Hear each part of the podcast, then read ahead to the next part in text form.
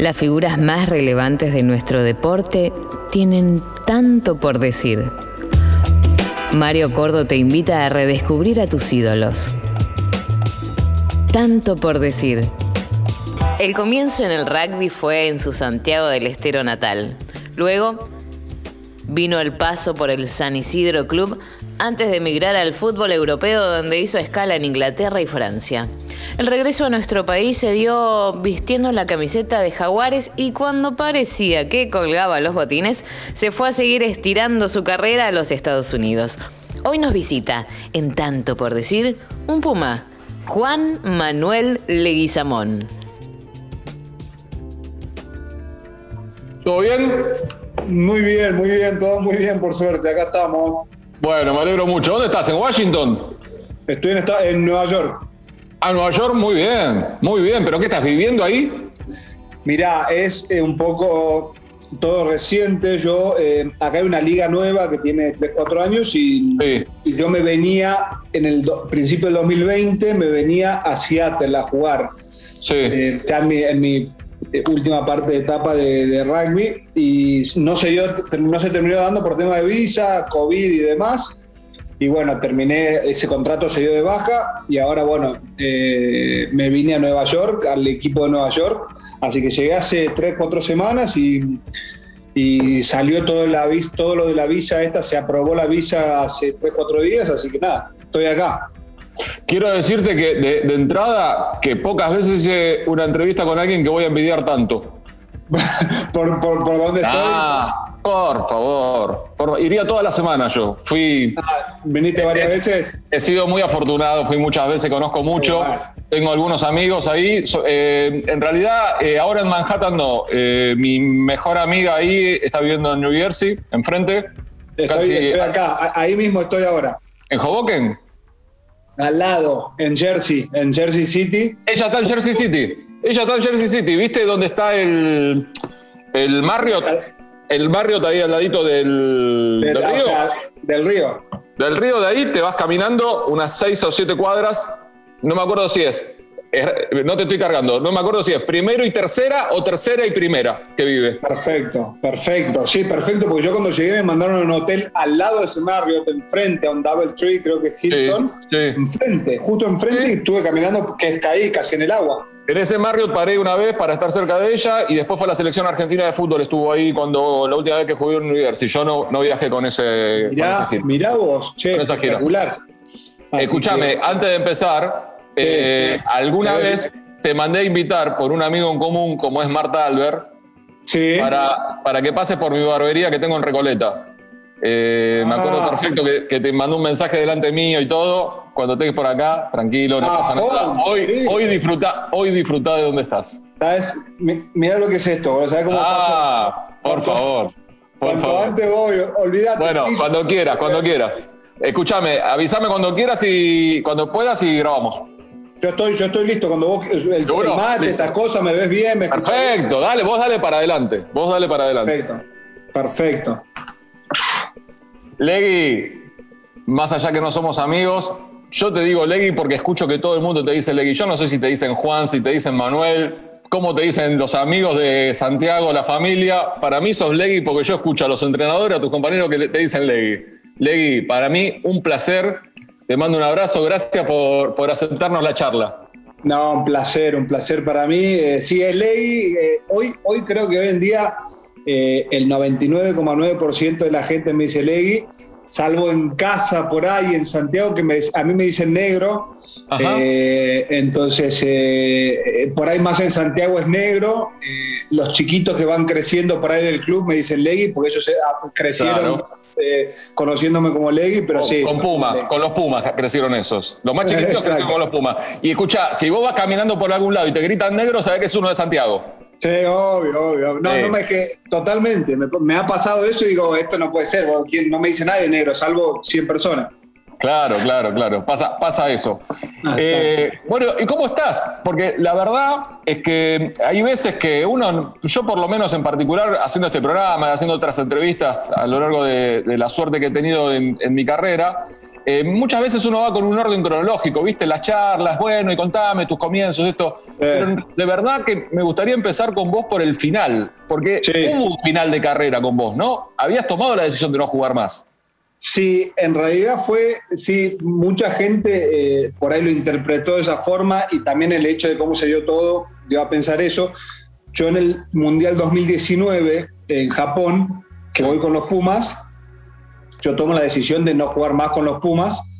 Eh, nada, porque ya estaba, o sea, ya era una etapa, me parece que ya estaba, eh, estaba todo dado para eso. Eh, en ese momento, yo cuando, cuando, tomo, cuando tomo esa decisión, bueno, juego el último partido ahí del, Mundial, terminé el Mundial, vuelvo a Argentina y ahí se me genera un contacto con, con la Liga de Estados Unidos, con la MLR, con el equipo de Seattle donde después termino a, las pocas semanas, termino firmando un contrato, esto fue fines de 2019.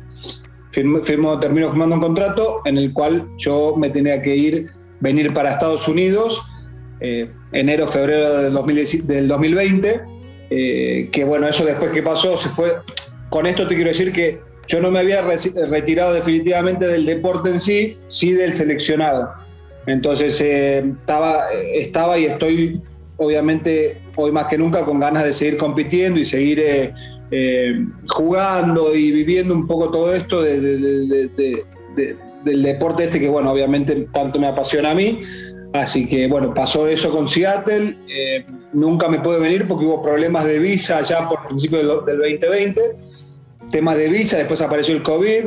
El 2020 fue un año como todos ya sabemos lo que fue Obviamente no estoy ni cerca de decir que eso fue un problema, porque hubo gente que tuvo problemas en serio con el COVID, pero bueno, fue una situación por ahí más personal y laboral, ¿no? Eh, y de, no haber podido hacer esto que tenía ganas de hacer.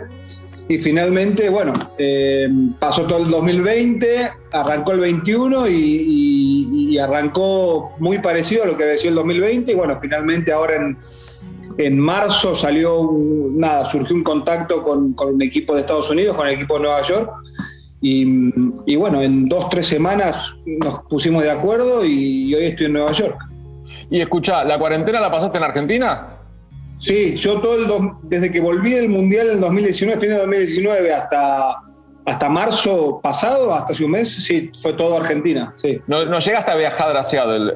Eh, mantuviste el contacto. No sé si me dijiste que firmaste el contrato. ¿Llegaste a firmar el contrato? Sí, firmé el contrato. exacto. Firmé el contrato desde Argentina, pero bueno, hubo un, par de errores en la aplicación de mi visa. Nunca se concretó, eh, nunca se aprobó la visa en su momento. Y obviamente ese contrato se dio de baja y nunca me pude ir. Pero bueno, acá eh, caí en este club donde, donde los, los abogados hicieron un trabajo un poquito mejor y se consiguió la visa y, bueno, acá estamos. Y escucha, ¿y en qué punto está la liga de rugby de Estados Unidos? Porque uno puede llegar a imaginar que, mm, eh, a ver, para, lo, para los americanos puede ser que, que, sea competitiva, pero se me hace difícil pensar para alguien con cuatro mundiales encima, a ver, después de haber pasado por el fútbol, eh, por el fútbol, perdón, el fallido, por el rugby inglés, por el rugby francés, ni más ni menos, eh, que mm, sin subestimar a nadie, no están a tu altura, no están a la altura del profesionalismo y de la competencia. ¿Cómo están hoy? Sí, es una, sí, hay varios temas ahí. Es una liga nueva, tiene, que, tiene cuatro años más o menos. Sí, creo que cuatro años, este es el cuarto año. Obviamente el año pasado fue No, no, no, llegó, arrancaron, jugaron dos partidos y se canceló todo.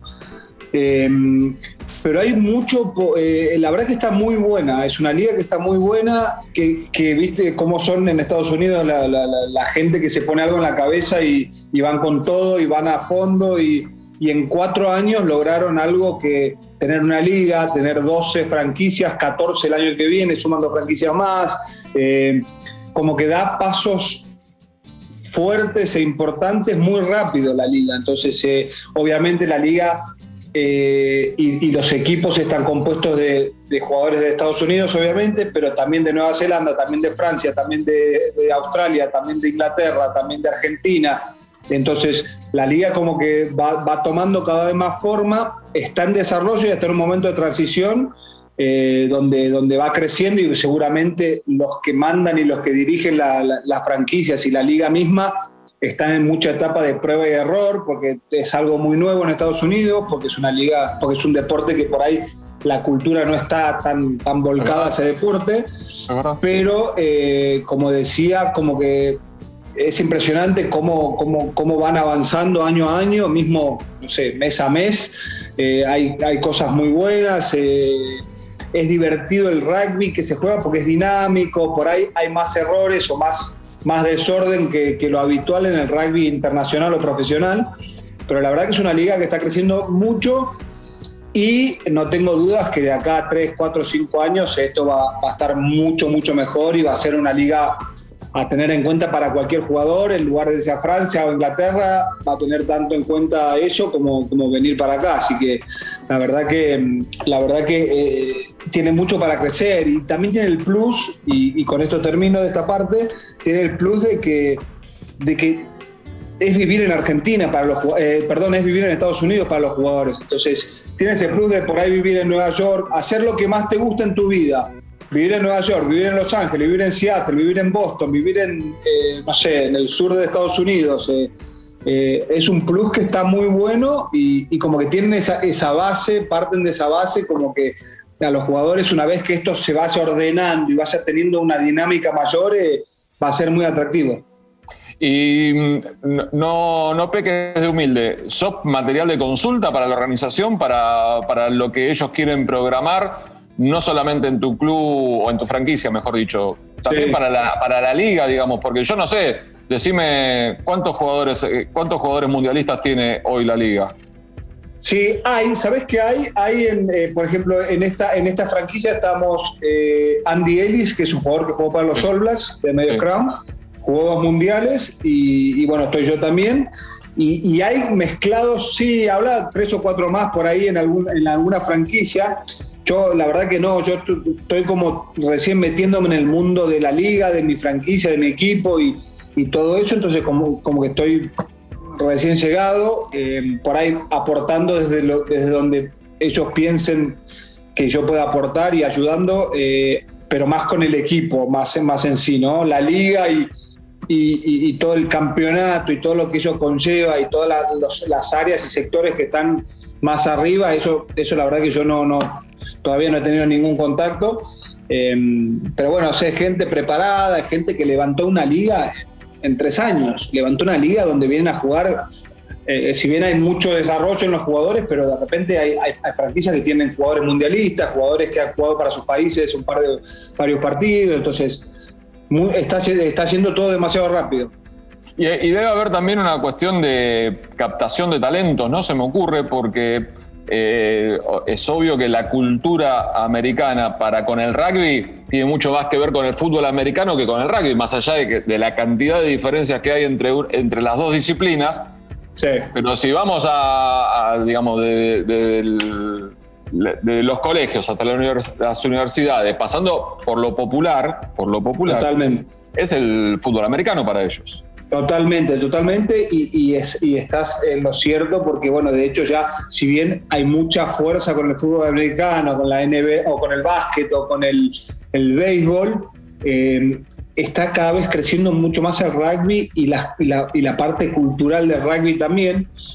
Y, por ejemplo, este año ya, ya hubo esto de, lo que es eh, eh, Estados Unidos, ¿no? Ya hubo drafteos para, para, para las franquicias de rugby, van a los colegios, viste que también se dice mucho que, que, los, colegios y las universidades, obviamente, en, en todo el país acá se, se, apuesta mucho al deporte, es muy importante el deporte y se apuesta mucho, mucho, ni hablar porque es un país que también participa y tiene dos millones de medallas en las Olimpiadas y todo, entonces eh, ya al ver que el, que el rugby, si bien rugby 15 no es olímpico, pero sí el rugby de 7, entonces ya apuestan más aún y, pasa mucho también de que en los colegios y las universidades, eh, esto, lo, esto me lo fueron contando, que, que, los jugadores por ahí que no terminan funcionándoles para fútbol americano, eh, se, se, se, los traen para el, para el costado del rugby, que son cualidades más o menos similares. Después el deporte en sí hay muchas diferencias,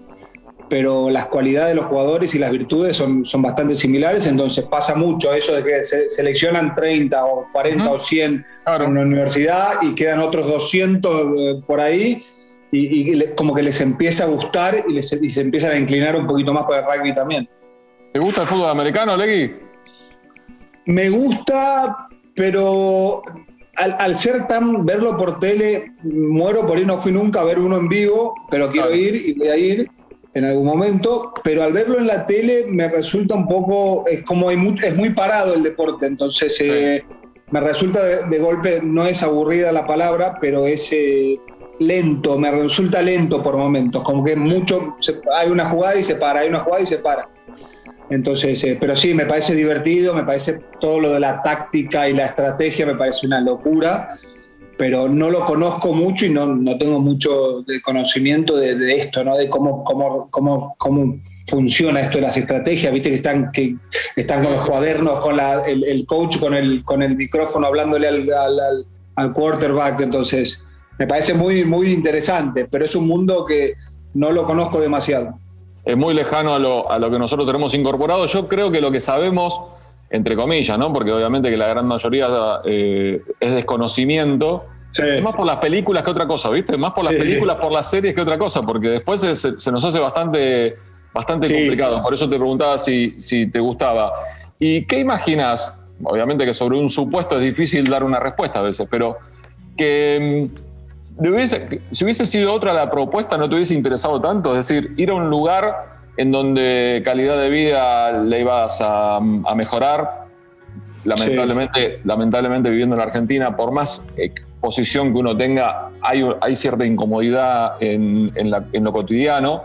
Totalmente. Eh, que la cuestión que sea un que sea tu deporte, pero que esté pujante en, el embrión de una actividad para, un país como Estados Unidos. Si hubiese sido otra cosa, jugar a, mayor exigencia y en una liga como ya te tocó, como ya lo viviste, como ya fue una experiencia, quizá no te hubiese seducido tanto. La verdad que está buena la pregunta. Eh, de hecho, eh, eh, mediados del 2020 o agosto por ahí, y después a fines del, 2020, también en diciembre, tuve la oportunidad de, concretar Francia em, y, después Australia también es un deporte que está muy, muy desarrollado en el rugby, ni hablar. Pero no sé por, en verdad sí sé por qué, pero estaba como muy empecinado y, y me atraía mucho venir acá, por, por, justamente por esto que hablamos del desarrollo, de la, de, la, cultura, de la, o de la falta de cultura, o, de, o, de, donde me parecía a mí que es un lugar que a mí me, me, resultaba por mi situación, eh, eh, por mi situación en mi vida, porque ya tengo 37 y cumplo 38 en un mes, y, y, ya estoy por ahí más del otro lado, ¿no? Eh, ya no soy, no tengo 20 años, 22, que, estoy acá en los Pumas, que se viene el Mundial, que quiero ir al mejor club eh, en Europa, en Francia o en Inglaterra.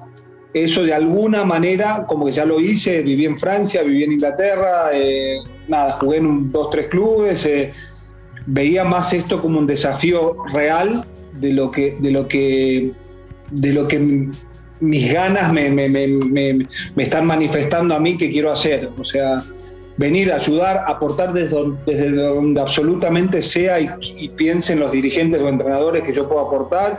Eh, ayudar a, los chicos, eh, estar, apoyar. A mí me gusta mucho esto de, compartir, de, estar en el día a día, de charlar con, los jugadores, con los chicos, eh, con los más chicos sobre todo también me gusta. entonces, me divertía un poco más eso. Lo otro es como que ya está muy desarrollado, como que ya, ya si bien es súper interesante y, jamás hubiese dicho que no o, jamás me hubiese opuesto tanto, eh, me llamaba más, más la atención esto, no, por, todos, un, poco por todos estos factores que te digo. Sí, sí, sí, te, entiendo y, y, lo sospechaba, lo imaginaba, porque también hay una cuestión por momentos de, de que esa exigencia y ese profesionalismo y, el estar constantemente, el, obligarse, el proponerse, el desafío de estar siempre a la altura, también tiene una saturación mental muy grande. Tiene un estrés que, la, cabeza se cansa a veces antes que el cuerpo, ¿no? A pesar, de los golpes, a pesar de los golpes del cuerpo. No, no, 100%, 100% porque aparte el rugby en general em, y sobre todo en las, en las ligas más fuertes, que son Francia, Inglaterra, o Australia, Nueva Zelanda, Sudáfrica, evolucionó tanto que hoy necesitas literalmente eh, eh, mucho tiempo para imprimirle y para comprometerte y para, y para, y para, y para darle al, juego. Y es todo muy, se fue el profesionalismo, el profesionalismo, la parte de la dedicación, la parte del estudio, porque esto, es estudiar. El rugby es un deporte bastante complejo donde hay mucha estrategia también, hay muchas variantes, variables. Eh, por, ahí, por ahí la gente no sabe, pero bueno, es así. Y requiere mucho de muchas sesiones de video, mucho análisis, entonces eh, eh, la verdad que sí, llega un momento que, que necesitas un, descanso, un recreo, pero la verdad que al mismo tiempo esta liga, si bien por ahí las presiones por ahí son diferentes, en Inglaterra o en Francia, donde los presidentes están encima, los dueños de los clubes están encima, acá pasa eso en una menor medida porque, porque entiendo que, estos dirigentes y, estos, y, estos, y estas personas que llevan adelante las franquicias y los equipos entienden justamente de que es todo un desarrollo, de que esto es un proceso que lleva tiempo, entonces eh, hay presión un poco diferente, pero, pero bueno, eh, a mí también está la parte de que del compromiso, ¿no? De cuánto te comprometes cuando, tomas una decisión de ir a un lugar, sea donde sea, estés con quien estés. Eh, Tanto por eh, decir. Nada, yo la verdad que me gusta, me gusta hacerlo de esa forma, comprometerme al mil por ciento y estar y estar y estar y estar y, y, tengo muy claro y entiendo muy bien que las cosas no se logran porque sí o con un golpe de suerte. Las cosas hay que provocarlas, eh, hay que trabajar un montón eh, en las bases, en la cultura. Eh, hay un montón de procesos y procedimientos y aspectos para, trabajar en un equipo. Bueno, un equipo, por ejemplo, como, como el que yo estoy llegando acá, que si bien tiene dos, tres años, no es suficiente para que sea un, equipo enteramente consolidado, ¿entendés? Entonces, hay, hay, mucho por hacer y, y yo justamente a esto porque al bajar este rango de presión, o llamémoslo como sea, por ahí la gente dice, bueno, eh, o hay jugadores probablemente que, bueno, vamos, tranquilos, vamos a ir. Y para mí eh, eso es como un poco inaceptable. Estamos, estás tomando el compromiso de, ir a un club, de que, de que, sea tu trabajo, de hacer lo que te gusta. Entonces, eh, lo conecto directamente con el compromiso y, y, con lo que vos quieras hacer. Puedes estar acá de paseo, jugando un partido, un partido sí, un partido no, aprendiendo, mirando los videos una vez, una vez sí, una vez no, pero no creo que de esa forma, eh, nada, progreses demasiado eh, eh, en, lo que, en lo que vas a hacer después ni en lo que estés haciendo en ese momento.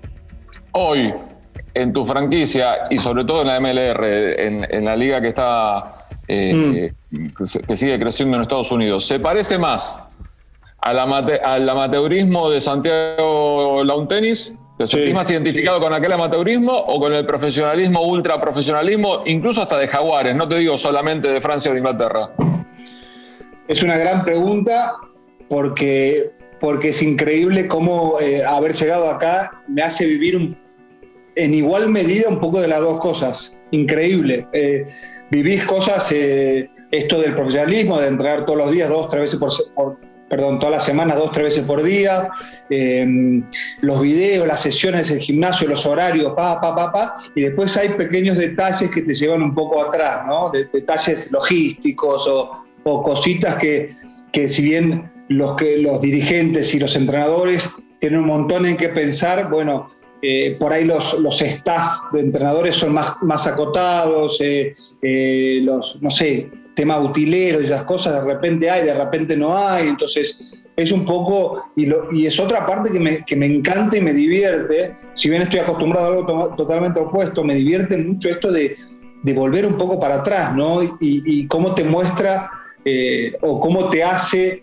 eh, acordarte de lo que era por ahí laburar en cosas que en su momento, en los últimos 16, 17 años míos no, ni pensaba, no sé, llevar aguas, ayudar al, utilero, al que está de utilero, entre comillas, con las aguas, con los almohadones, con las pelotas, te digo pavadas, ¿no? Pero, pero detalles de ese tipo, entonces es como, es como lo hablábamos el otro día con, uno de los chicos ahí, con, uno de mis compañeros, y decíamos, justo con este Andy Ellis, que él viene también de, de, una, de Nueva Zelanda, de los All Blacks, de Crusaders, bla, bla, bla, y decíamos, qué bueno está esto, porque de alguna manera eh, volvés un poco a, tocar la tierra y a, la realidad, ¿no?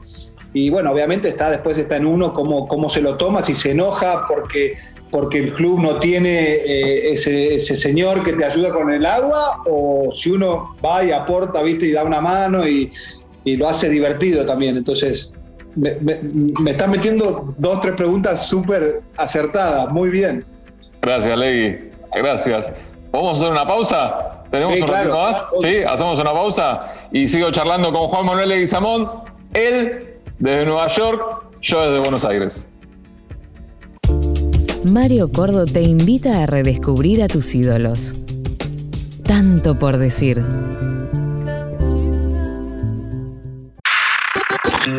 Somos la 947.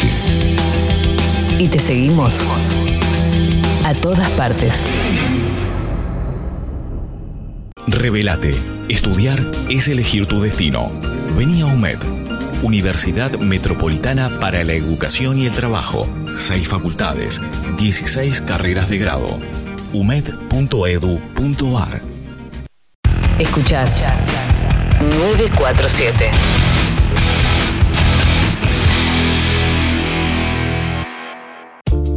Mario Cordo te invita a redescubrir a tus ídolos. Tanto por decir. Leí, yo siempre creo que uno llega a cumplir sus objetivos, sus sueños, si se los propone antes. ¿no? Es difícil que, cumplas un sueño que no te propusiste previamente. Eh, yo no sé hasta dónde vos tiene relación con lo que hablábamos en el bloque anterior. Eh, jugando en Santiago, ¿te habías imaginado llegar al rugby europeo? Sí, tuviste tu escala a tu paso por Buenos Aires. No sé si pensando en venirte a Buenos Aires ya pensabas en irte a Europa, pero quiero saber eso, quiero saber, en, realidad quiero saber si llegaste más lejos de lo que vos imaginaste que podía llegar a llegar. Eh probablemente yo no, nunca me hubiese imaginado vivir todo lo que me ha tocado vivir desde, desde que fui creciendo. Em, sin dudas, eso, eso no dudo. Después, ¿qué me pasó a mí? Yo fui creciendo, eh, fuimos en mi familia y hermano, padre, tíos, eh, mi vieja no, porque mi vieja no le gusta el rugby, pero nos banca. Em, eh, primos y demás, fuimos muy fanáticos del rugby, desde muy chicos, desde siempre, desde siempre en Santiago, en el club. Y, ¿qué, nos pasa? Veíamos mucho los Pumas, veíamos mucho los partidos internacionales, eh, los partidos de Francia, esto, lo otro. Entonces, como que fui alimentando algo que por ahí en ese momento yo no, no sabía que me iba a volver tan loco la pasión y el, por este deporte. Entonces, sí, estaba, sí, sí, sí vivíamos en un entorno de, fanatismo por el deporte o de locura o de mucha pasión, pero mientras fui creciendo, eh, ya, ya veía los Pumas eh, cada vez eh, con más regularidad cada vez más fanático, me tocó que, me tocó que mi hermano, mientras fuimos creciendo, mi hermano es dos años más grande.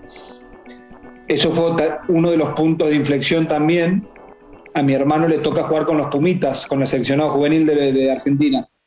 Eh, mi hermano, eh, nada, la verdad que venía muy bien. Eh, hace, era difícil en su momento para un santiagueño, para chicos de Santiago, de provincias chicas de verdad en el rugby eh, por ahí ser visto, ser convocado y demás. Bueno, mi hermano lo logra. Y a, mí me vuelve loco ver a mi hermano habiendo logrado eso. Entonces, obviamente ya desde varios años antes, ya el sueño y la locura esta de los Pumas y, y, cantar el himno y jugar mundiales o jugar un partido con los Pumas y demás, eh, em, iba creciendo cada vez más. Este momento, cuando veo a mi hermano, que mi hermano logra eso, de alguna forma, y entre comillas, como que me vuelve loco, me, desespera un poco la, idea de poder tener esa oportunidad. Lo logro un par de años, juego en los Pumitas, eh, después viene la ida a... Y ahí ya empieza a ser, perdón, ahí ya empieza a ser como una, una vorágine y una bola de nieve que, que quería más, que quería más, que quería más, que quería más. Eh, estaba muy empujado eh, en dirección a, a lo que yo quería, que era representar a mi país. Entonces yo sentía en ese momento inconscientemente que, que estaba preparado para, para, afrontar lo que, lo que fuese o lo que, o lo que, o lo que sea para, para, para lograr esa primer convocatoria, para lograr acercarme a, a que me conozcan. Bueno, con los Pumitas ya te empiezan a conocer porque los entrenadores ya empiezan a mirar las, los seleccionados juveniles. Y bueno, eh, se fueron dando las cosas, pero, pero antes de que se fueran dando las cosas, había algo a mí que me impulsaba sin prácticamente, y esto medio inconsciente, hacer cualquier cosa dentro de lo lógico, ¿no? Para, para, llegar a eso. O sea, no me importa, yo me tuve que ir a los 19, me tuve que ir, y no lo hablo como, como, como, como, diciendo gran cosa, pero sí me tomé la decisión de irme de mi casa a los 19 años a Buenos Aires, a una, a una ciudad gigante a comparación a Santiago, donde yo en Santiago estaba cómodo, el club, mi familia, eh, mis amigos, los asados, las fiestas, era todo perfecto.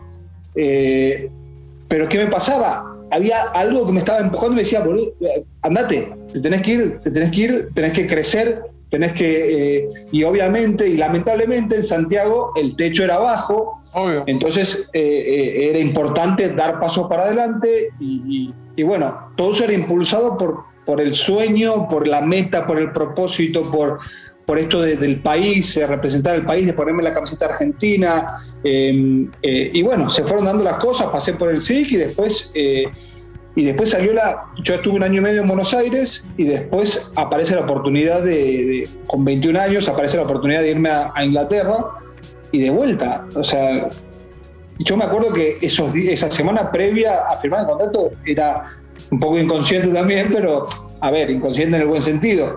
Me llega el contrato y hago así, sí, no me importa, ¿dónde firmo? No, me importa nada, no, no sé, capaz que, no, capaz que el contrato no decía nada, firmé, y, pero porque era como una, una, una, una vorágine y, una, y esto que te digo, esta sensación de, qué bueno, porque en ese momento, 2003, 2004, 2005, 2006, para jugar en los Pumas era muy importante jugar en Europa, porque eh, como en Argentina el rugby es amateur, el techo de nivel está bajo también, entonces eh, por más que estés en Buenos Aires, era importante. Entonces, a mí era ir a Inglaterra, más allá de que era espectacular vivir en la cultura, jugar un, torneo profesional, un campeonato profesional, eh, el profesionalismo en sí, para mí empezar a vivir el profesionalismo, eso no hacía otra cosa que acercarme a los Pumas. Entonces, eh, fue un poco, te, hice una introducción muy larga, pero... No, no, no, no sí, pero primero que acá no tenemos límite de charla, realmente no hay, no hay eh, horario que nos corre, ni mucho menos, es una de, de las gratitudes que tengo con este programa. Pero también tiene que ver con esta, con esta cuestión de, vos en un momento quisiste como corregir, pero dijiste inconsciencia, y yo creo que eh, realmente hay mucho de inconsciente porque tiene que ver un poco con la pregunta inicial que te hice en este bloque, que es, ¿llegaste más lejos de lo que pensabas? ¿A qué llamo yo inconsciencia? Yo no sé si, eh, digamos, si realmente, por más fanático que seas e informado que estés, jugando en, el, en Argentina, ni te digo en Santiago del Estero, en, en Argentina, eh, uno, yo creo que tomas real dimensión de lo que es estar francés cuando estás allá, digamos, y ves la organización, el profesionalismo, que no te falta nada, que tenés todo a tu disposición, que jugás con 15, 18, 20 mil personas todos los partidos. Y ni hablar después lo que, lo que vino, ¿no? Mundiales, eh, tercer puesto de mundial y todas esas cosas, digamos. Eso, eso que vos llamas inconsciencia y que casi que te pones colorado, pero decís, no, es inconsciencia. Eh. Es el, el, feliz desconocimiento de las cosas, digamos. Sí, sí, sí, sí, sí, sí, totalmente. Estoy de acuerdo, estoy de acuerdo. Y mm, sí, sí, sí, fue, eh, era, era eh, sobre todo en esa época había mucho de, había mucho de, de estar tan a gusto haciendo lo que tanto te gustaba. Estoy, bueno, leí un libro que se llama Flow, no sé si lo leíste, no. Eh, pero habla del, justamente del flow, ¿no? De esto que es, de esto que es cuando haces algo que te, que te llena y que te gusta tanto que lo puedes estar haciendo horas y horas y horas y no te fijas en el tiempo y, no te das cuenta y disfrutas tanto que, que en resumen, que, que estás súper, súper presente en eso que estás haciendo, ¿no? Y es un poco lo que me pasó a mí, no en la semana pasada, en los últimos 17 años. Y, lo estoy volviendo a vivir ahora después de este parate de un año y ocho meses, lo estoy viendo, volviendo a vivir, porque creo que tiene mucho que ver con la, con la pasión y con lo que uno quiere hacer, ¿no? Entonces, eh, eh, la verdad que feliz de que obviamente y en estos, de vuelta, en estos últimos 16, 17, 18 años, pasás por momentos que no están tan buenos, porque, porque la vida tiene un montón de variables y hay un montón de cosas que cuentan y no solo es jugar al rugby con la pelotita o ir al gimnasio, pero en general fue como, fueron 17, 18 años de, espectaculares. Y aparte también lo, como que vas logrando entender que, que los momentos malos y esto es real, porque hoy se habla mucho de esto, pero que los momentos malos terminan siendo no malos, sino terminan siendo experiencias y aprendizaje, ¿viste? Que, que en el momento por ahí te enojas con algo que pensás que, que después no hizo otra cosa que, que hacerte ser un, un, tipo más sabio, si querés, o, o, por ahí no, no, tan fuerte la palabra, pero un tipo con, otra experiencia, con, con, conocimientos de situaciones que entonces... Eh, la verdad que sí, estoy, yo, yo soy un eterno agradecido de, a la vida, a mi familia, a mi club, a mis amigos, compañeros, compañeros, entrenadores, por todo lo que a mí me ha tocado vivir y cómo eso me ha ido formando, bien o mal, no lo sé, yo, yo estoy conforme con, con, lo que soy hoy y con lo que quiero seguir haciendo. Estoy charlando con Juan Manuel Leguizamón. Legui, eh, yo creo que a vos te ha, ocurrido, a muchos de ustedes, eh, Pumas, les ha ocurrido, eh, sé de otros deportistas también, que muchas veces los convocan de empresas para dar charlas, para dar eh, encuentros con empleados, con gerentes, con, mm. con, tipos que toman directivas. Porque para mí, como soy un fanático y profesionalmente un deportista frustrado, el deporte para mí es la clara metáfora de la vida, la clara metáfora de la vida. Hay miles de, situaciones en la vida que a los que nos gusta el deporte lo vemos identificado y sabemos claramente esto que decías vos de Santiago, que si haces dos tiradas más de pecho, 20 abdominales más, un premio va a tener. No sabemos qué, pero un premio va a tener. ¿Cómo tomas tu experiencia esto que decís vos de, cumplir los sueños, de no renunciar, de seguir adelante, de algo de inconsciencia, de sobreponerse, porque no es todo lineal ni es todo para arriba, y indudablemente que sos un tipo exitoso en lo tuyo, hasta donde llegaste, lo que lograste, lo que te has mantenido, todavía jugando.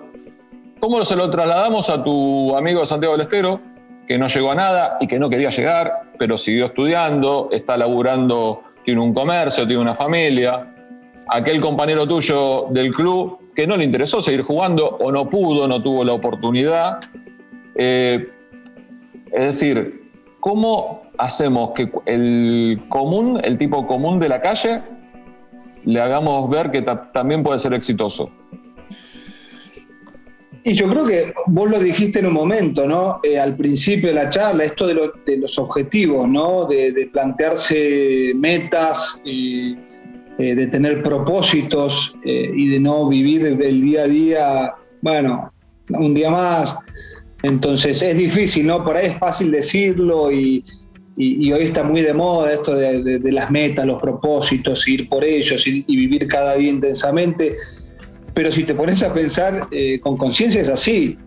Y yo lo relaciono a la, vida, lo relaciono con... Eh, yo, con esto obviamente, y demás está decirlo, no quiero decir que a mí, que yo soy este o aquel o ah, nada. No, no, no, Es un punto de vista y un trasladar, ¿viste? Es un trasladar de experiencias, nada más que eso. Totalmente, totalmente. Entonces, eh, yo creo que es muy importante eso, eh, el tener metas, el tener propósitos, el tener por qué, por qué hago esto, por qué estoy haciendo aquello. Eh, ni hablar de la actitud, ¿no? La actitud para, para la actitud también es una palabra trillada, muy, muy, muy, muy mencionada, pero la actitud eh, define mucho de uno y, cómo uno hace las cosas.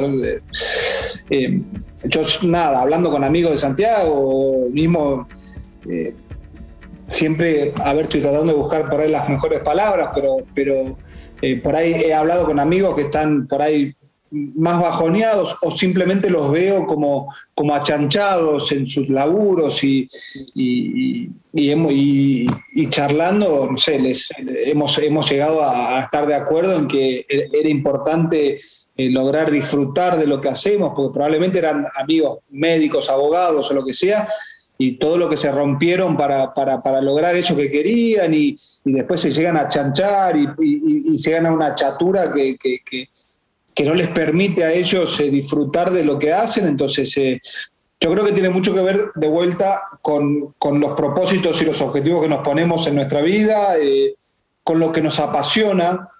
muchas veces hacemos algo porque porque hay que hacerlo, porque dicen que hay que hacerlo, por las costumbres o por, o por el que dirán.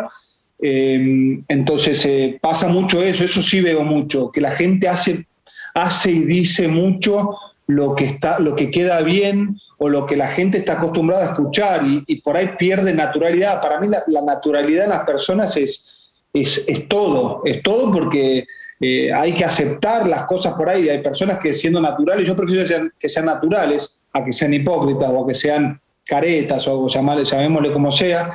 Entonces, eh, entonces eh, para mí es muy importante cuando, cuando logramos naturalidad y, logramos escapar de, esas costumbres y las cosas que hacemos porque hay que hacerlas. Entonces, eh, y conozco mucha gente ¿no? que hace porque, ah, no, bueno, no lo dicen por ahí porque nadie, nadie lo reconoce, pero mucha gente que hace cosas por hacer o porque porque está bien o porque queda bien, y ahí también perdés un poco de voz, dejás de ser vos, quieras o no. Entonces eh, es muy importante eh, ser honesto con, con los demás, pero sobre todo con uno mismo, ¿no? Eh, creo que todos esos detalles, esos aspectos hacen a uno ir en busca de más, hacen a uno, a uno hacer las cosas de manera más apasionada y, y etcétera, y etcétera. Y todo esto no va a ser otra cosa que hacerte estar más presente a vos en lo que estás haciendo, hacerte disfrutar más, hacer, empezar a ayudar a tu compañero al que, al, que ves allá. Muchas veces también hay, hay mucho de, egoísmo, de egocentrismo. Eh, yo por ahí en los entornos en los que, en los que me muevo, de equipos, y, a ver, eh, he sido parte de equipos inigualables, pero también he sido parte de equipos donde los egos y los entornos se eh, predominan y, no está bueno, no está bueno. Por ahí me estoy yendo un poco por la rama. No, no, no, no. Eh, es, primero que tiene relación todo, segundo que es súper interesante. Siempre digo que si de esta charla uno, una persona saca algo positivo para su vida, para su, para su actividad cotidiana, yo estoy hecho, digamos. Para el programa es redondo, digamos, ¿entendés?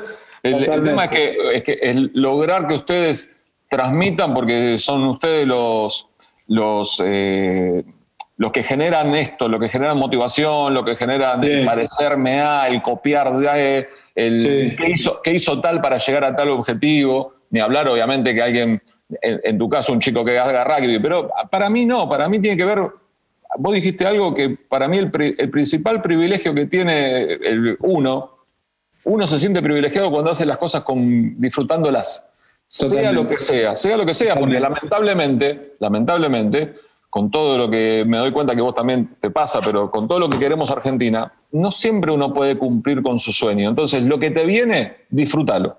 Disfrútalo de hacerlo, de lo que venga.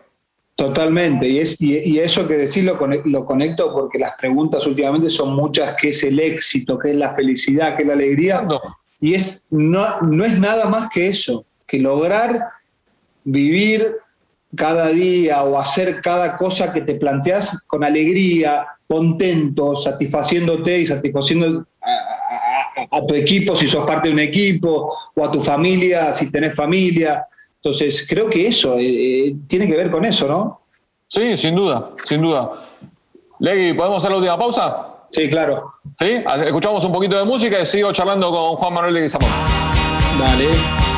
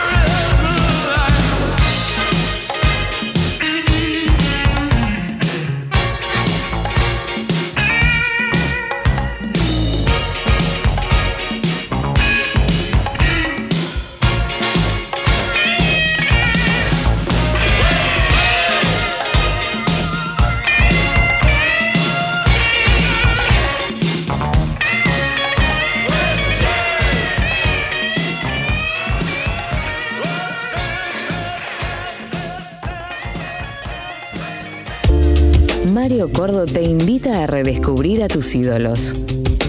Tanto por decir.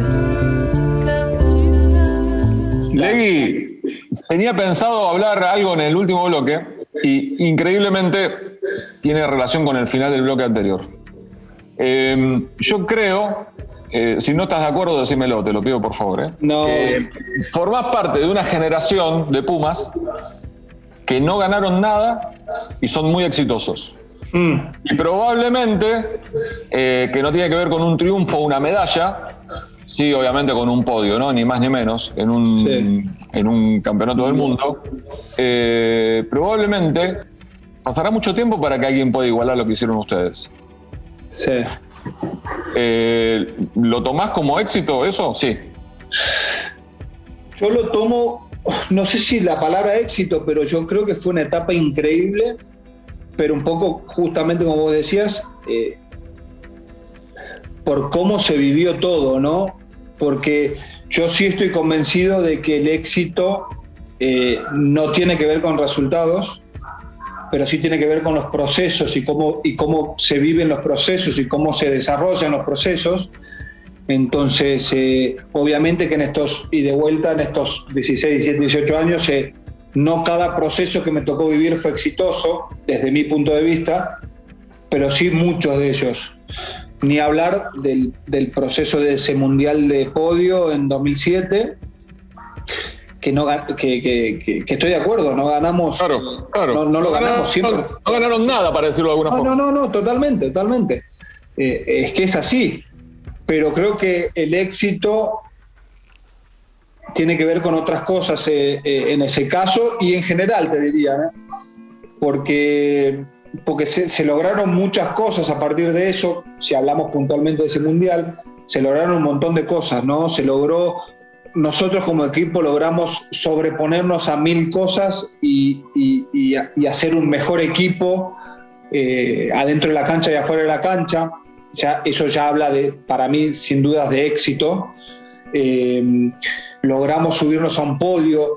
Para lo acostumbrados que estábamos, eso es un montón de éxito. Eh, logramos dentro de ese equipo un liderazgo absoluto de, que, nos, que nos por ahí nos llevó a, a, este lugar y a, esta, y a esta adrenalina y a esta locura que vivimos en, esos tres, cuatro, cinco meses que duró todo el proceso. Ese, el proceso, digo, de mundial, ¿no? El proceso duró varios años. Claro que sí. Pero, pero eh, también yo tengo sensaciones, y no solo de ese mundial, en verdad, de los procesos de cada mundial. Uy, tiré el pate, bueno. No, no, no, estoy bien.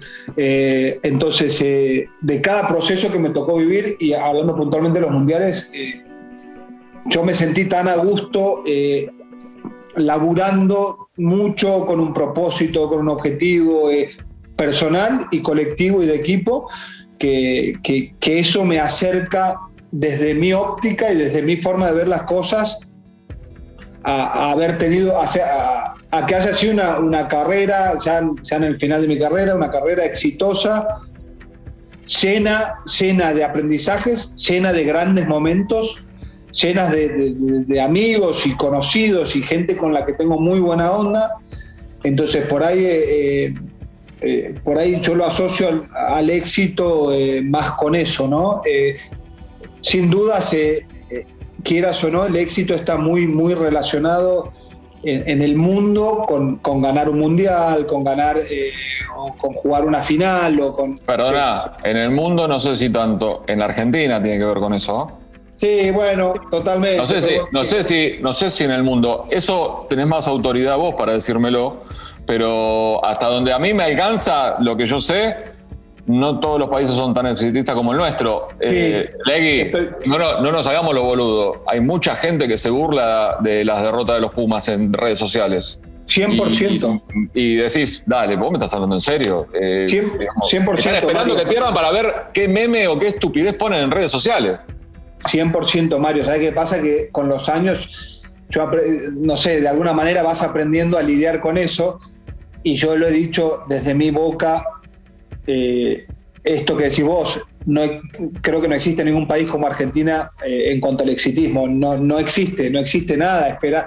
O sea, si ganás sos el mejor del mundo, si perdés un partido de la manera que sea, sos, un choto eh, o, sos el peor. Eh, eso yo me... Probablemente tenías razón y yo tendría que haberme expresado de otra forma, pero me acostumbré tanto a eso que ya como que lo saqué de mi sistema de, en la cabeza. Entonces, pero estoy 100% de acuerdo en que Argentina es un país jodido, con gente jodida, con gente espectacular, pero con gente jodida.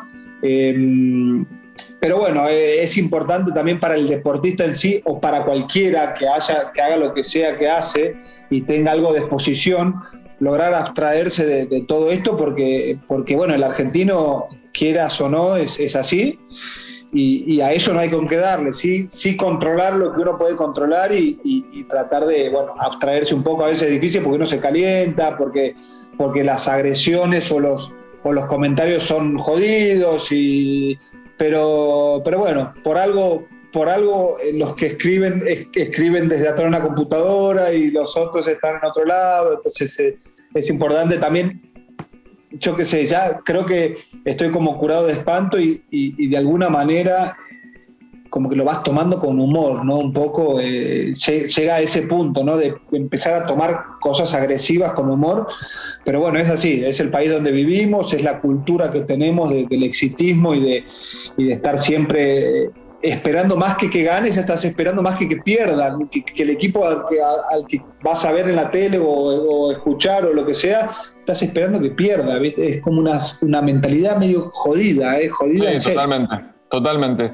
Eh, Sabes que cuando hablabas de, cuando hablábamos antes de la cuestión del éxito, pero de, lo, histórico del tercer puesto de, Francia 2007 y de las cosas que fueron eh, sobreponiéndose y atravesando ustedes, a mí me parece que eh, increíblemente una, una, para mí, por ejemplo, mi punto de vista, algo difícil que tuvieron que atravesar fue un triunfo, que fue el triunfo inicial, el partido inaugural frente a Francia, está, eh, está de France, en Saint-Denis. Eh, el ganarle a Francia es, a ver, no, sé, no, voy a decir que es lógico ni humano, porque es un, equipo, ¿no? Y un equipo siempre tiene un nivel de, competencia muy alto. Pero en ningún momento se relajaron después de ese triunfo. Y creo, creo, decímelo vos, si no estás de acuerdo, también te pido por favor que me lo digas. Que una de las imágenes que me viene a la mente es: terminaron de ganar el partido inaugural. Esto, este país era una locura, julio del 2007, lo recuerdo perfectamente. Y festejan, Ficha lo junta alrededor de todo, alrededor, se, siente, se para alrededor, todos alrededor de él, y dice: No quiero ver a nadie festejar. Y vos decís, no, uno desde afuera dice, escúchame, le ganamos a Francia, partido inaugural en Francia, de una Copa del Mundo, ¿cómo no vamos a festejar? Y sin embargo, venían cosas mejores, digamos. Por eso no había que festejar. Y es difícil no festejar. ¿O no? Es, eh, está buenísimo que traigas esto porque. porque. ¿eh? ¿Te emocionaste? sí, un poco sí, porque me acordé, me acordé, me acordé de, de, de Se te ve la cara. Mira vos. Y, y la verdad que obviamente, y yo te hablé antes del liderazgo de ese mundial, y, evidentemente teníamos a alguien que estaba viendo más allá. Entonces era él, y, creo, que, creo que sin duda se, estaba un paso adelante de todo. Eh, bueno, él como cabeza y con un grupo de, sublíderes también eh, muy importante también, de, mucha experiencia y, mucho, y mucha incidencia en el equipo, así que Así que sin duda eh, ese fue uno de los regalos para mí, hablo por mí, de los regalos y de, la, y, de, lo, de lo más importante que me llevo de ese mundial, no haber conocido un liderazgo absoluto desde lo que conozco como liderazgo. No soy una persona tampoco que, que haya estado en equipos de trabajo, de, pero, pero sí me considero una persona de haber estado en equipos y, y haber lidiado o haber vivido con líderes y capitanes y demás eh, creo que es, creo que es eh, este, este aspecto que hablamos eh, y de Agustín fue increíble, fue increíble, fue increíble. Me podría quedar horas hablando de todo lo que pasó en esos meses y demás, pero, pero creo que, y, adjudico mucho al liderazgo que hubo en ese mundial,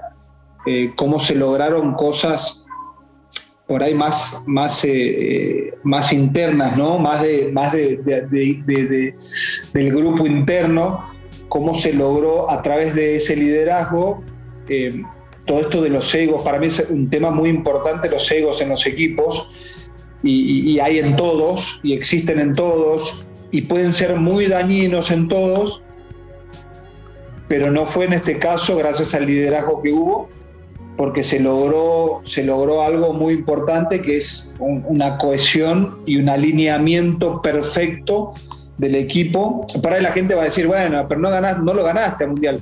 Para... Pero por favor, ¿qué importa? No, no, no, ya sé, pero, pero es importante rescatarlo. por favor, estamos hablando de algo que ocurrió hace 14 años y eh, que me perdonen mis colegas, pero yo no soy una persona autorizada para opinar de rugby, simplemente soy un, chambón con un poquitito de conocimiento, de seguirlo y de estar y, de, decir tener memoria de, acontecimientos y de haber visto esto. Y ese mismo liderazgo, ese mismo liderazgo, me viene a la mente en particular con vos.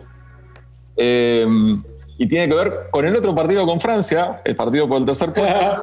ya sé lo que vas a decir ya sabes lo que voy a decir, lo voy a tratar de poner en, situación a la gente. Eh, haces un tackle histórico. Probablemente si un día hacemos la encuesta de cuál es el tackle más importante de la historia del rugby, el tuyo va a estar entre los dos o tres seguro. Allá van ni más ni menos, un tackle alto, expulsan cinco minutos, ¿eran? ¿Cinco minutos afuera?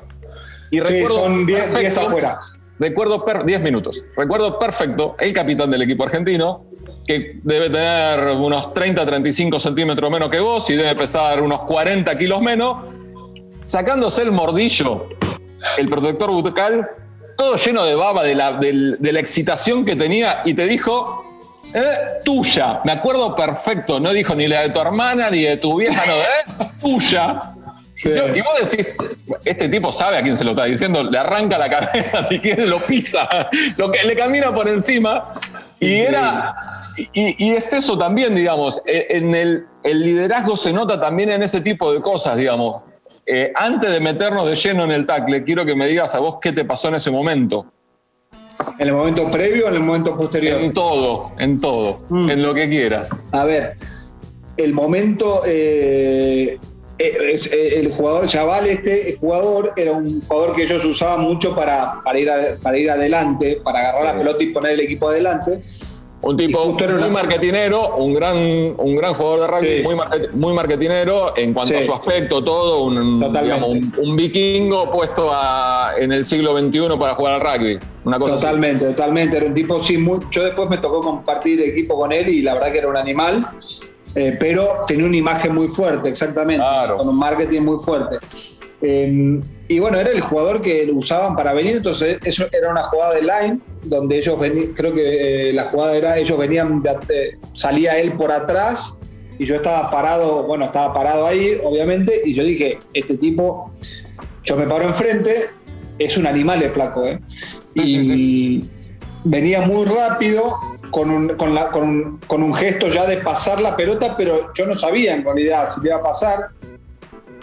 Entonces, obviamente, como, como se vio en la televisión, no, voy a, no, no, no podría mentir nada porque está toda la vista. Nada, Entonces, entonces el tipo da la pelota y yo, yo me encontré honestamente ya muy lanzado para, para frenarme y lo golpeo a destiempo y el tipo obviamente hubo un golpe fuerte y un impacto fuerte, pero él también se tira para atrás hace, hace uso perfecto de su marketing y de su imagen, y los pelos y la barba todo para atrás, y lo ve, el, eso es lo que me llama la atención. Yo digo, el lineman del otro lado lo ve, ¿cómo lo ve? Es imposible. Puede haber visto, bueno, me, me, alcahueteó y bueno, vino el árbitro a sacarme la amarilla. Yo la verdad que me quería matar porque era un partido que era el último partido mundial, veníamos muy bien y estaba dejando obviamente al equipo con uno menos por 10 minutos que podía pasar cualquier cosa en, esos 10 minutos con uno menos, te pueden, nada, te, estás con uno menos y es un montón en el rugby. Em, y la verdad que me angustié mucho, me angustié mucho en el momento, obviamente después viene Agustín, me hace la, famosa puteada y todo, que, era, que, que, en realidad es lo que menos me importa, porque Agustín era, era mi capitán y lo más lógico, y está bien, no, no, no, no, no, no hay ningún problema con eso. Eh, pero me angustié mucho yo personalmente, irme al banco, ver el partido esos 10 minutos. Por suerte, esos 10 minutos hacemos un try, si no me equivoco, si hacemos un try con uno menos. Entonces, quiera o no, estaba sentado en el banco y hacía y respiraba y estaba en paz. Pero obviamente estaba caliente con la situación. Después, bueno, me lo volví a entrar y, y quedaban creo que 15 o 20 minutos más todavía. Así que bueno, por ahí pude hacer algunas acciones positivas, que eso también ayuda a la confianza. Em, pero bueno, sí, es una, es una linda historia que, eh, con, con, tacle alto, con puteada, con, con, victoria, con ganar ese tercer puesto, que, que, por ahí la gente que pasa con el rugby, va, y por ahí también el fútbol también, me imagino, ¿no? Este partido que se juega por el tercer puesto, en, la, en, el, Mundial de Fútbol se juega por el tercer puesto. Se juega, se juega y es casi como, como la final de perdedores, digamos, ¿viste? Claro, decís, de verdad que es muy difícil después de venir de, comerse semejante sin sabor, de quedar eliminado de la final, vos tenés que jugar y tenés que estar a la altura de las circunstancias, digamos. Claro, claro, eso sigue siendo el mundial. meterse, ¿eh? Sigue siendo un mundial y sigue siendo un, podio, ¿no? Así que el equipo de vuelta, el liderazgo, las tomas de decisiones en la semana previa y todo hizo que, el equipo estuviese más conectado aún que, que en la semifinal con Sudáfrica y terminamos ganando ese partido que, la verdad que, que, termina siendo como una frutilla del postre. Eh, eh, para muchos no es demasiado un tercer puesto, para nosotros era algo único, único, único cuando la gente por ahí en la previa mundial sí había expectativas, pero, pero, pero no sé cuántas y no sé si tantas, entonces eh, la verdad que había tanta. Fue, como algo muy fuerte para el equipo, para, para, lo que se fue generando y para lo que fue construyendo el equipo a lo largo.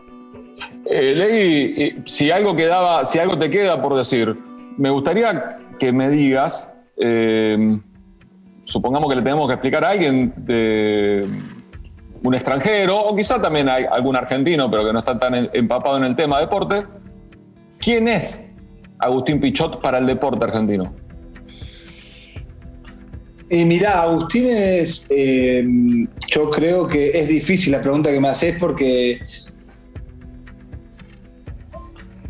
no sé por qué, pero, eh, pero creo que Agustín es una persona, eh, primero te voy a decir lo que es para mí, para mí es, es, un gran líder, es el mejor líder con, el que, con el que me tocó compartir algo, cancha adentro y afuera, es como una especie de, padrino, ¿no? Te diría, porque, porque me enseñó y me enseña un montón. Eh, y después eh, eh, creo que para el deporte argentino en sí, no solo para el rugby, es una persona probablemente de las personas más capacitadas y más preparadas para, para, para, lo que sea en el deporte. O te, te, iba a decir para esto, para aquello, pero no, para lo que sea. Para lo que sea, por su compromiso, por la pasión que él tiene por el deporte eh, porque también estoy seguro que ve al deporte como una, como un arma letal para, para, la cultura y para la vida y para, y para, y para salir adelante, te diría. Eh, así que mm, es muy difícil resumirlo en una o dos palabras, pero, pero nada, creo que es una persona increíble con, con, con un montón de, capacidades y aptitudes eh, fantásticas Así que, y, ni hablar con un corazón gigante y, nada, y de vuelta que una persona que a mí me ha enseñado un montón. Em, te lo preguntaba porque seguramente mucho de aquello de, que hablábamos en algún pasaje de la entrevista, de llegar más lejos de lo que uno podía llegar a imaginarse, em, probablemente ese seleccionado eh, haya llegado más lejos de lo que se hayan propuesto. Mm. Y probablemente desde la gestión dirigencial de Agustín, el rugby argentino haya llegado más lejos. La cuestión de Jaguares, la cuestión de participar de, eh, del viste, eh, eh, son puntales muy, muy importantes. Uno sabe la importancia que ha tenido Pichot, clave, fundamental para que rugby vuelva a ser olímpico, por ejemplo. Entonces, desde ahí te lo preguntaba también. No, es que, es que eh, sí, en todo lo que, por eso como que es muy amplia la respuesta y yo me voy olvidando de un montón de cosas, o por ahí quiero resumirlo, eh, pero ni hablar. Eh, bueno, la, presencia de Agustín en la World Rugby, que sería la FIFA del fútbol, ha sido, para Argentina ha sido vital, vital, vital. Em, ha logrado cosas impensadas para el rugby argentino, esto de Jaguares, eh, esto de, participar, de tener una franquicia que participe en el Super Rugby, que es la competencia más importante del mundo a nivel clubes o a nivel franquicias, eh, hacer, tener un equipo basado, que a mí me tocó ser parte, gracias a Dios, y soy un agradecido de eso, de haber, de haber tenido la suerte de formar parte de Jaguares durante cuatro años. Eh, era algo realmente impensado. Y antes de Jaguares, haber logrado que, los Pumas sean parte del Rugby Championship, que es el, ex eh, Tres Naciones, Sudáfrica, Nueva Zelanda y Australia, que los Pumas se metan ahí y empiecen a competir con los tres mejores seleccionados del mundo, eh, son como pasos muy, muy grandes, son como cosas muy impensadas y sobre todo ni te cuento desde el 2010-2011 para atrás. Era algo realmente una locura. Hoy como que ya estamos como mal no, estamos acostumbrados a que pasen estas cosas, a, uy, no, bueno, va bien esta liga, ah, buenísimo, viste, ya los chicos, ¿qué pasa? Los chicos fueron creciendo con Jaguares, fueron creciendo con los Pumas en el Rugby Championship, entonces ya vienen con esa mentalidad. Pero por ahí, si te bajás 10 años para atrás, y, nosotros estábamos, cada cosa que se lograba, lo que fuese, era, era, era, era alucinante, lo que fuese, un partido que, che, conseguimos un partido contra Gales, en, era, wow, que no podemos creer, entonces como que eh, no pasa nada, digo, no lo, no lo, digo del lado negativo de los chicos que suben ahora, no, es como les fue tocando vivir las cosas, entonces, eh, cual. entonces como que como que él eh, impulsó cosas realmente fuertes, innovadoras, eh, eh, realmente salían de, la órbita de lo que pensábamos que era posible, entonces eso lo hace también más especial todavía. Legui, te quiero hacer una última pregunta mm. y tiene relación con algo que dijiste vos, con una, parte de una respuesta que, me diste, eh, llevado por esta cuestión de las cosas que te imponen en la vida, los eh, cuánto valorás la naturalidad de las personas, por qué uno tiene que aceptar los mandatos y cosas por el estilo. Total. ¿Cuántos problemas te trajo a vos, en particular con el rugby? Un deporte que tiene tanto de, de tradición, de los clubes, de los dirigentes.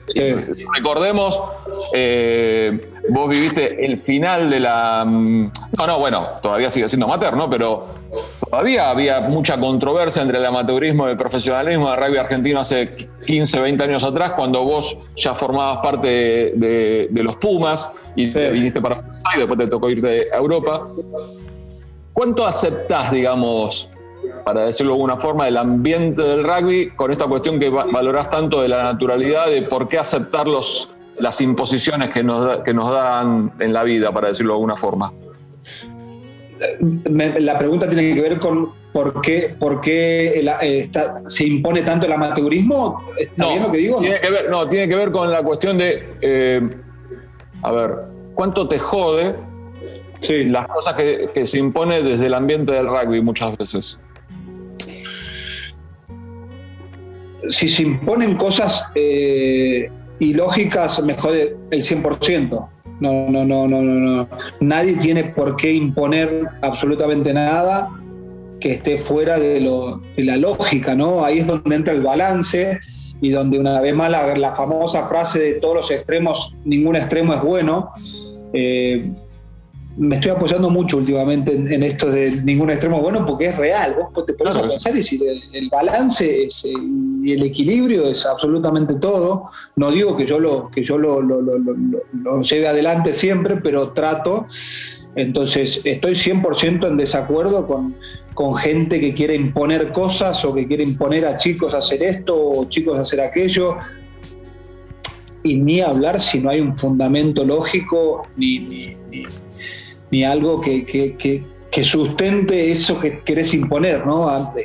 Esas cosas, bueno, no, no, está de más decirlo, o por ahí no está de más decirlo porque no es para todos igual, pero estoy 100% en desacuerdo y, y, de hecho me generan las injusticias y la falta de... Y, la falta de, empatía y esas cosas me generan la verdad que me generan cosas feas, ¿viste? Me, molesta mucho eh, la falta de respeto, la falta de, aceptar una forma de pensar u otra. no me gusta nada, entonces te diría que me molesta y, estoy 150% en contra. Contundente, te entendí perfecto. Gracias por haber dicho en el medio de la entrevista flow. Es la palabra que tengo para mm, resumir esta charla. Sí. Lo disfruté, desde el minuto cero hasta este momento que vamos a terminar. Eh, no me equivoqué cuando dije que había que entrevistarte, había que llamarte. Gracias por el tiempo. Eh, eh, me, da un placer extra el haberte acompañado un rato de soledad hasta que llegue la familia a New York y muchísimos éxitos, muchísimos éxitos. Un placer realmente la charla. ¿eh? Gracias Mario, no, un placer para mí. La verdad que bueno, cuando me invitaron, obviamente dije que traté de armarlo en un horario lógico para mí, pero obviamente feliz de ser entrevistado por vos, un gran placer eh, te admiro y bueno, nada, eh, muchas gracias y les mando un abrazo a vos grande y a todo lo que, bueno, escuchen la entrevista. Gracias, gracias Ley. Un gran abrazo, papá. Un gran abrazo y gracias. Saludos a todos. Gracias. Tanto por decir, una charla entre amigos.